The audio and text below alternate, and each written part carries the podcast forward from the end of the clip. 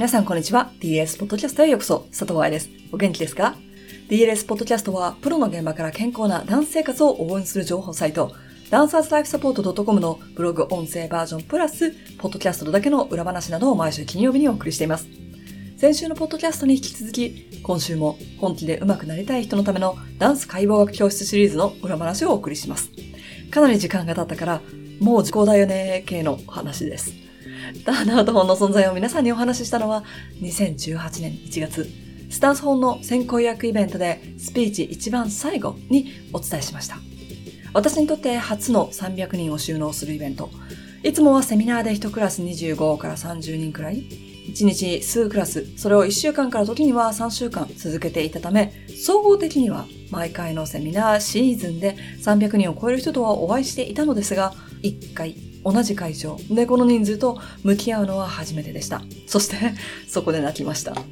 緊張して泣いたのでもなければ感動して泣いたのでもないです。家族の話をするセクションがあってその時に会場に手伝いに来てくれていた美代子さんを見て涙が出ました。親として300人もの前で摂食障害の話や怪我の話をしている娘を見てそれがどんな気持ちなのか私には到底予想もできません。それは今現在も同じ。でも、その会場に来てくれていたバレエ学校の元生徒の一人がスピーチの後に泣きながら話しに来てくれました。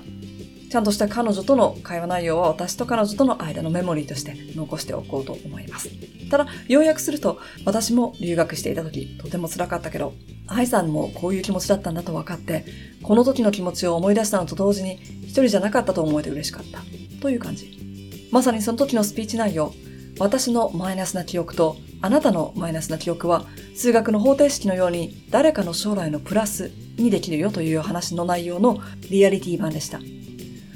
そのスピーチの最後にシリーズ続編であるターナート本が8月1日に発表されるようと発表したんですね。ターナート本の裏を見てもらうとわかるのですが、この本には制作協力というところがあって、勝俣春菜と名前が入っています。スタンス本からの学びでより正確なイラストになるように本に載せるエクササイズやバレエのポジションをダンサーのはるちゃんに受け持ってもらっていたんです。ちなみにはるちゃんは私のバレエ学校の元生徒の一人でもあり、さっきの話のことは違うけどね。今はプロダンサー、そして DLS の裏で働いてくれている人でもあります。2冊目で学んだこともたくさんあります。ずっと応援してくれていたと思っていた人から、ブログであなたの本の悪いところを書きますからよろしく、みたいなことを言われたのもこの時です。詳しい話をしてしまうと、その人が誰か分かってしまうと思うので割愛しましょう。もちろん、その人と今はコンタクトはありません。このポッドキャストのために記憶を蘇らせていたのですが、この時期だったか一冊目の前後だったか、DLS の初期来日セミナーの背中を押してくれた人たちの一人から、なんとか先生は本を出すと新しい情報を入れられないから書かないって言ってたわよ、と言われたことを思い出しました。なんとか先生というのは私が子供だった頃、バレエ解剖学を使ったレッスンで有名だった人で、この言葉を言っていた方は、どれだけなんとか先生が素晴らしいか、なんとか先生から学べていた時期が恋しいということを何度も口にしていたので、もしかしたらその先生に全く及ばない私が本を出すことに対しての警告だったのかもしれませんし、まだアドバイスだったのかもしれません。当時私は本も新しい情報が出たら新版を出せばいいし、ebook のデータは簡単に変更できるんですよと答えた気がします。この方とはパンデミックもあり、何年もお会いしていないので、本心はわかりません。あったとしても、この時あんなこと言ってたよね。その理由は何ですか？なんて聞かないでしょうけどね。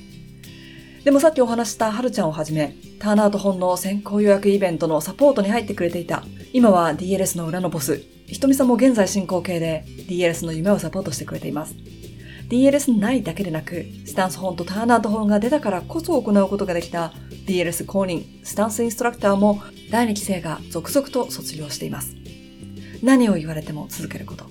もちろんそれは大切なフィードバックを聞かず裸の王様になれということではありません。生徒さんやスタッフの声、家族の意見を無視しろということでもありません。この人たちは私たちの大切な人なんだから、意見も大切に扱いたいでしょ外面がいいという言い方が正しいかはわかりませんが、私も昔、家族からの意見は耳、ちくわ。右から左に流すか、うるさいなぁと思って戦っていた。んだけれども、絶対に自分の人生の中で関わる道がない人からの意見に一喜一憂していました。その考え方が変わったのが、初めて DLS フォロワーさんでなく、一般の方から Amazon レビューでネガティブなことを言われたこと。今でも Amazon に行けば多分そのコメントが残ってると思うんですが、とっても簡単に言うと、この本は良くない。この人のブログにはこんなことが書いてあって、甚だしい間違いだと書いてありました。そこで悲しんで、もう次の本なんか書かないと勇気に向かって走ったら、悲劇のヒロインになれたのかもしれませんが、分析型の私はこのレビューがとても 面白かったんです。ブログを読んで、私のことを知っていて、しかも内容が間違ってると思っていて、そのくせ本を自分のお金で買って、自分の時間を使って Amazon にレビューを書いてるこの人。なんて暇なんだろうと思ったのを覚えてますし、どこかのライブでもこのことをお話ししたと思います。ブログや SNS で私に直接間違ってるよと連絡をくれる場所があったり、自分のホームとなるプラットフォームで自分の意見、本の感想として書いてるのではなく、あえてアウェイの、だけどチラッと見えるくらいの距離感っていう言い方で通じます？そこでこうやって意見を言う人もいるんだよねと大きく学びました。もしかしたら最初に出会ってネガティブなレビューがこれくらいだったのは私にとってラッキーだったのかもしれません。小さな怪我のうちに怪我との向き合い方を学んでおけというような感じで。表に立って赤の他人から何か言われてくるという不安と戦うためには何が必要か。私の場合は日本を代表するアイドルグループ、嵐の桜井さんが外野の言葉はしかとしろと歌っていたので、心の中でうちわを振ってこの言葉を繰り返しています。ちなみにこのフレーズが入っている歌は Attack It というのですが、最近よくある意味もなく放送禁止用語が羅列されているだけの曲ではなく、オラオラ系なのになんだか綺麗な言葉遣いが多い J-POP や K-POP のラップが好きな私が一番好きな嵐の曲でもあります。この曲が好きな人、ぜひ、 hello at dancers life soft .com にそのことを教えに来てください。最近よくある、なんて使うと年を感じますかね。ではもう一つ、最近あった年齢を感じる話を一つ。スタンスターナートプリエボンの特設動画サイトでモデルをしてくれたバレエ学校の生徒たちも大人になり自分たちで選んだ道を歩んでいます。そのうちの一人、さくらちゃんは家も近いため、この前夏休みにお茶してきました。その後、もう一人のモデルをやってくれたことをシティでキャッチアップするんだと教えてくれた後に、留学先やオーディションで出会ってきた世界各国の心身ともに健康であることの大切さを知らないダンサーたちがどれだけ多いのかという話を二人でしました。結局は踊れなければダンサーになれないんだよねという話です。踊れなければというのはどれだけ足が上がるか、コンクール経験があるか、甲が出るか、膝が入るか、ターンアウトができるか、などではなく、踊ることができる頭と体がなければということ。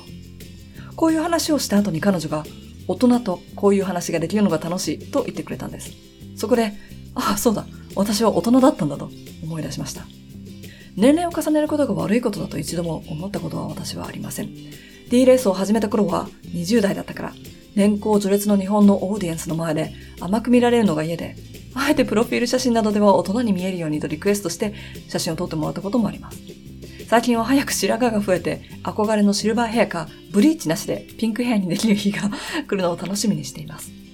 ターナート本の帯に書いたあなたのターンアウトは絶対に上達するというメッセージは、この本の前からセミナー会場などでお話ししていたのですが、こういうコンセプトを話すたびに、多くのバレエの先生方、大御所と言われる方々から、愛さんは若いからね、みたいに言われるのがとても悔しかったんです。